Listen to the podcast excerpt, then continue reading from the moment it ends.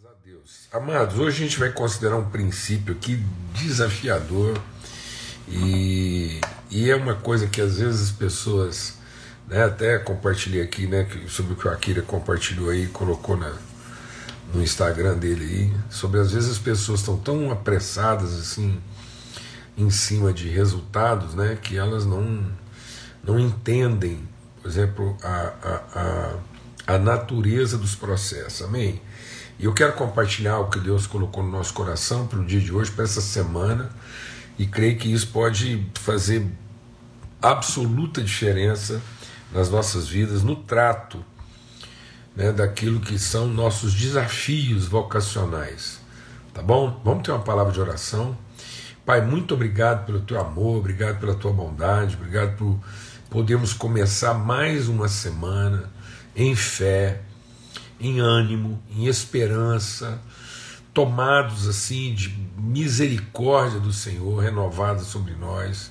As misericórdias do Senhor são a causa de não sermos consumidos.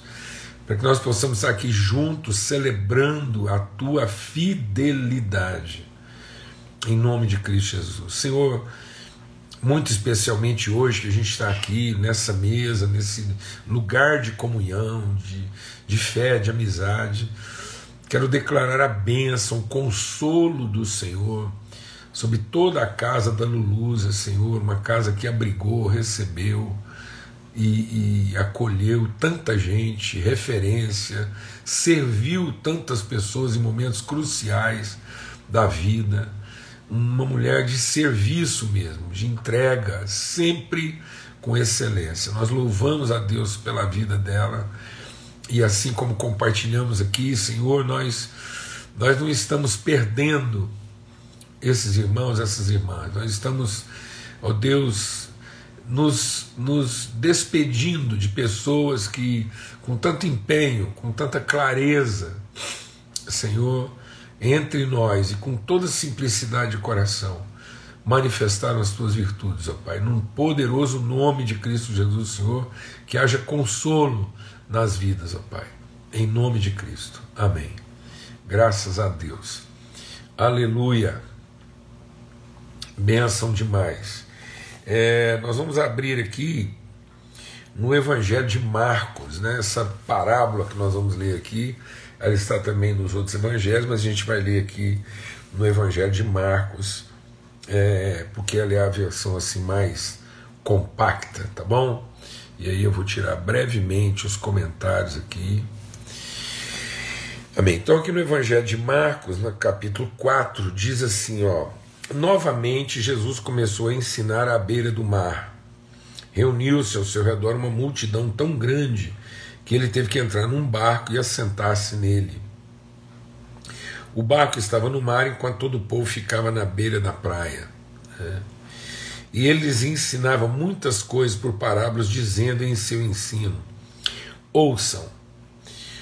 Então ele ensinava muitas coisas. Tudo que Jesus ensinava são princípios. Jesus ensinava as, as, as várias formas de discernir, de aplicar, de materializar, de testemunhar, de manifestar as virtudes de Deus. Então, há um fundamento, há uma substância absoluta, essencial, e ele vai ensinar suas várias formas de aplicar isso nas várias áreas da nossa vida e entender isso de forma aplicada de várias maneiras.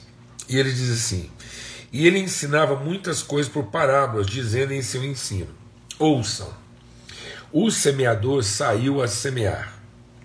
Enquanto lançava semente, parte dela caiu à beira do caminho, e as aves vieram e a comeram. Parte dela caiu em terreno pedregoso, onde não havia muita terra, e logo brotou, porque a terra não era profunda. Mas quando saiu o sol, as plantas se queimaram e secaram, porque não tinham raiz. Outra parte caiu entre espinhos, que cresceram e sufocaram as plantas, de forma que ela não deu fruto. Outra ainda caiu em boa terra, germinou, cresceu e deu boa colheita, 30, 60 e até 100 por um. E acrescentou: Aquele que tem ouvidos para ouvir, ouça. Quando ele ficou sozinho, os doze e os outros que estavam ao seu redor lhe fizeram perguntas acerca das parábolas.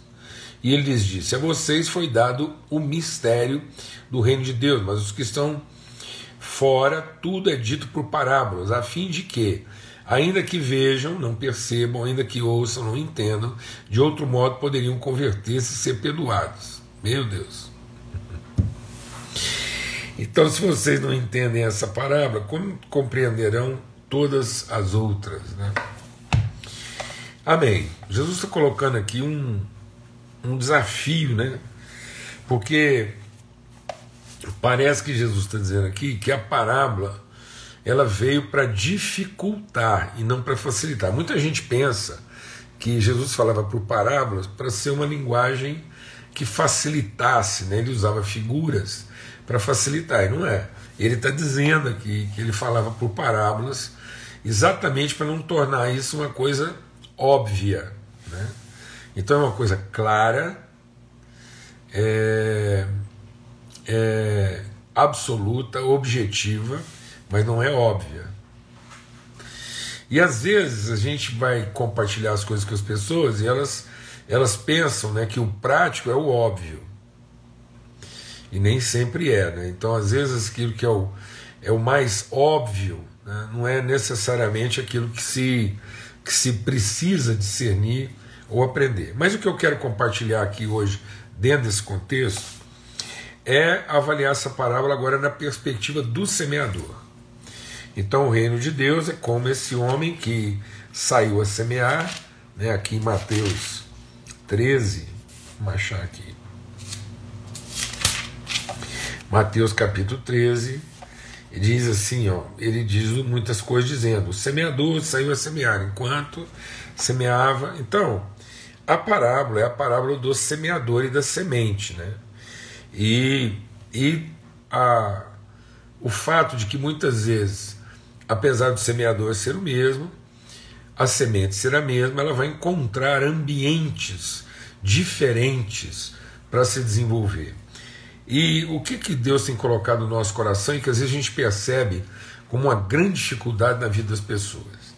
Nesse caso específico aqui, você já deve ter ouvido é, muita coisa sobre a, a, a parábola do semeador aqui e da semente no aspecto da interpretação, né? Que é dada lá do, do, do, tipo de solo e tudo mais.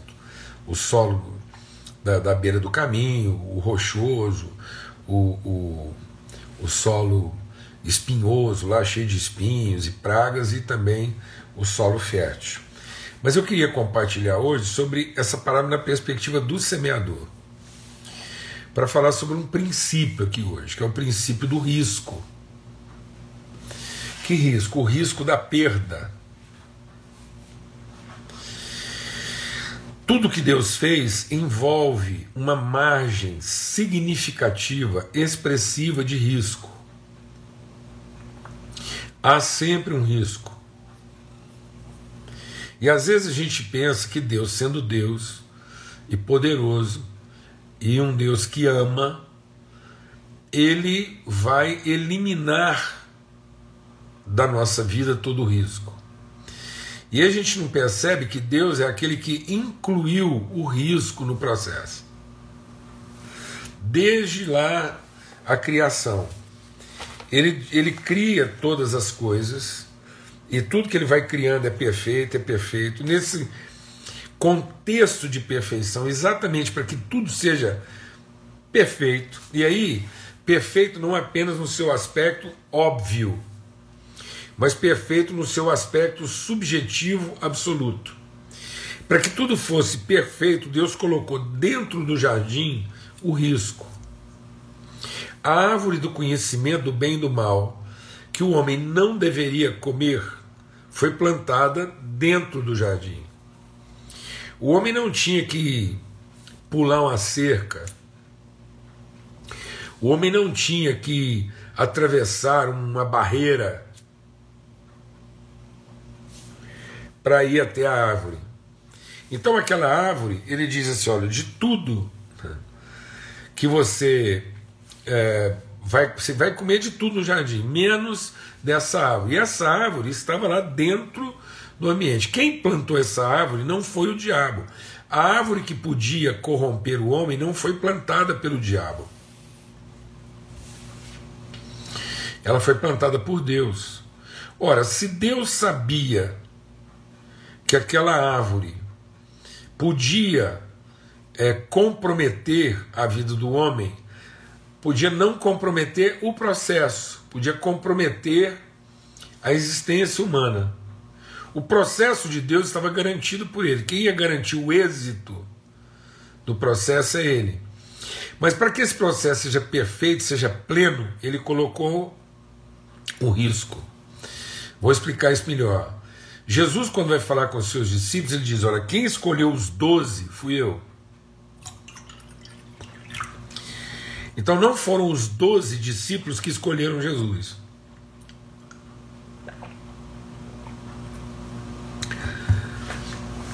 Foi Jesus que escolheu os doze discípulos. Então Jesus podia ter sido um pouco mais criterioso. Jesus podia ter sido um pouco mais rigoroso. Jesus podia ter sido um pouco mais sagaz. Ora, será que quando Jesus escolheu os doze, ele não sabia que Judas poderia traí-lo. Não, amados. O contrário disso é que Jesus está dizendo: eu escolhi os doze, e no entanto, um deles, um de vocês é o diabo. Então Jesus deliberadamente, sabendo do risco que Judas representava, ele colocou Judas no processo. Então Jesus colocou a perda, o dano, o prejuízo no processo. Então a perda, o dano, tudo isso faz parte do processo. Para que o risco da perda, do dano, esteja incluído no processo. Porque isso é que vai exigir de nós diligência, atenção, disciplina, cuidado. E o que Deus diz para nós, além disso, é que não há lei, não há metodologia, não há sistema, não há estrutura que possa eliminar o risco do processo. Na vida nós vamos sempre correr risco. O dano, a perda, vai sempre fazer parte do processo.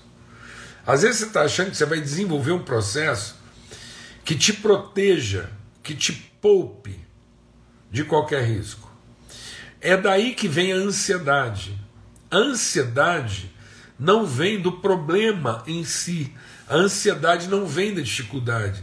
A ansiedade vem da falsa ideia da expectativa de que nós podemos nos antecipar às circunstâncias de modo a eliminar qualquer possibilidade de dano ou de perda. E sabe quem vai garantir essa probabilidade de dano ou perda? É Deus. Por quê? Para que seja pela fé. Se não houver risco, não é fé.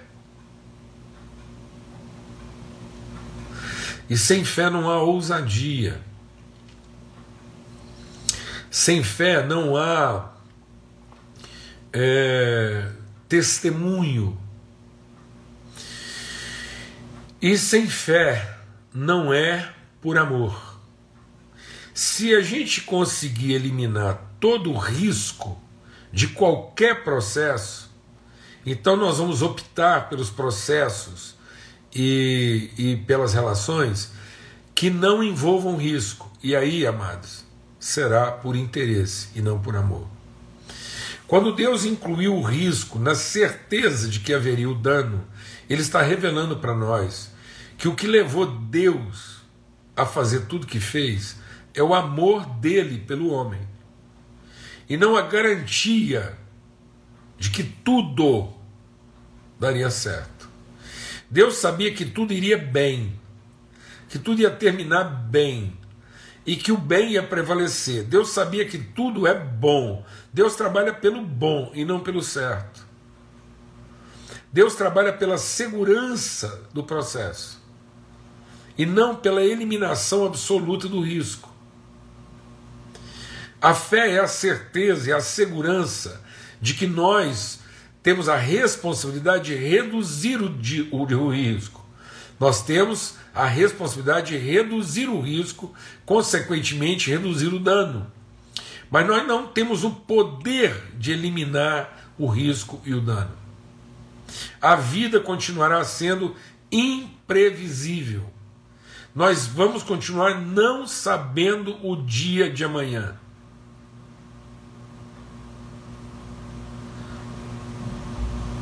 Amém, amados? Em nome de Cristo Jesus, Senhor.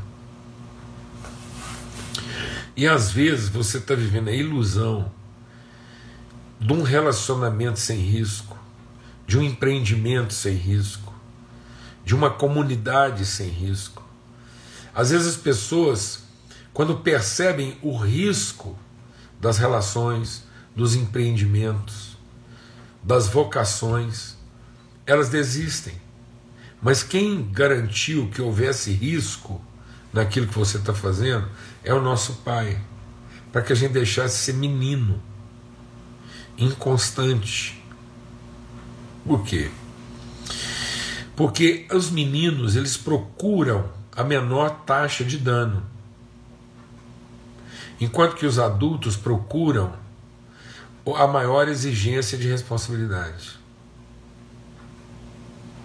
Fala devagar. Crianças, crianças imaturas nos seus desejos querem comodidade. A infantilização das nossas emoções e das nossas convicções espirituais está fazendo com que a gente procure ambientes com, com, com baixo risco de dano. Sendo que pessoas adultas, maduras, vocacionadas, pessoas que entenderam o seu ministério, vão procurar situações com alto índice de responsabilidade. Então hoje parece que as pessoas não querem a responsabilidade de assumir o risco. Elas querem a comodidade de reduzir o dano. Agora presta atenção. Nessa parábola que nós lemos hoje aqui,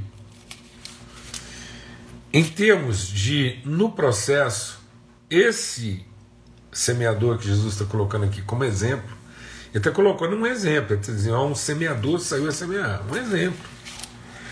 Um exemplo de vida. Agora, o que caracteriza? Presta atenção, amados. O que caracteriza a vida desse semeador?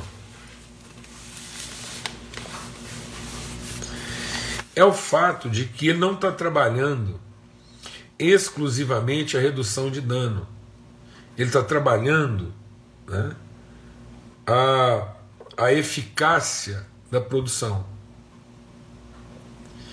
Então, se a gente fizesse uma conta aqui é, percentual, ele teve uma, um, um prejuízo no seu investimento inicial no processo, ele teve um prejuízo aqui de 75%. Só 25% da semente que ele plantou foi aproveitada. Então o índice de aproveitamento dele foi de 25%. Ou seja, a vida é uma atividade de altíssimo risco.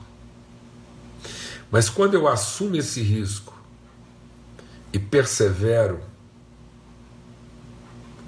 e assumo a responsabilidade do risco e me dedico com excelência aí até o fim do processo, o que conta não é a taxa de risco, é a taxa de produtividade.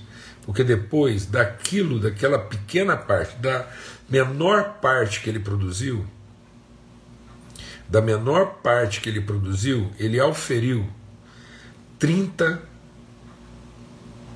60 e 100 por um. Aí ele não está oferindo um, um percentual é, é, proporcional. ele está oferindo um percentual potencial.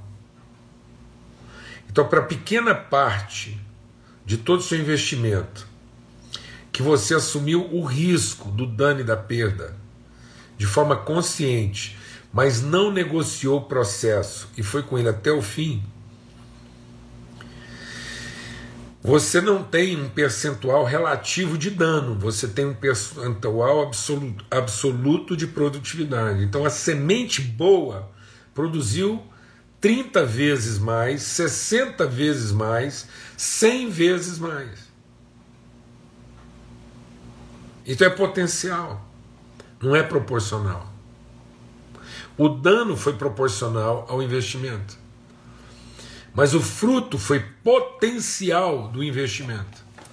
Então Deus colocou na nossa vida algo que tem potencial multiplicador, para que eu não tenha medo de assumir o risco da perda e assuma a responsabilidade do processo. Fala devagar. Deus colocou na sua vida, na minha vida, um recurso que tem potencial multiplicador, para que eu tenha segurança de assumir o risco do dano e da perda no processo assumindo a responsabilidade do processo. Então, quando eu assumo a responsabilidade do processo e vou de maneira responsável até o fim, o meu potencial de multiplicação é muito maior do que o meu percentual de risco e de dano. Então eu posso ter um percentual majoritário, percentual majoritário de dano, mas eu tenho uma garantia potencial de fruto. E quanto maior isso acontece aí, como é que se fala aí? Às vezes nos mercados, né? Quanto maior o potencial de risco, também maior a remuneração. E, e as pessoas até usam isso de maneira aí no mercado, até de forma é, é, esperta, né? Porque elas entenderam, elas podem não estar aplicando isso de forma santa, mas elas entenderam como é que funciona.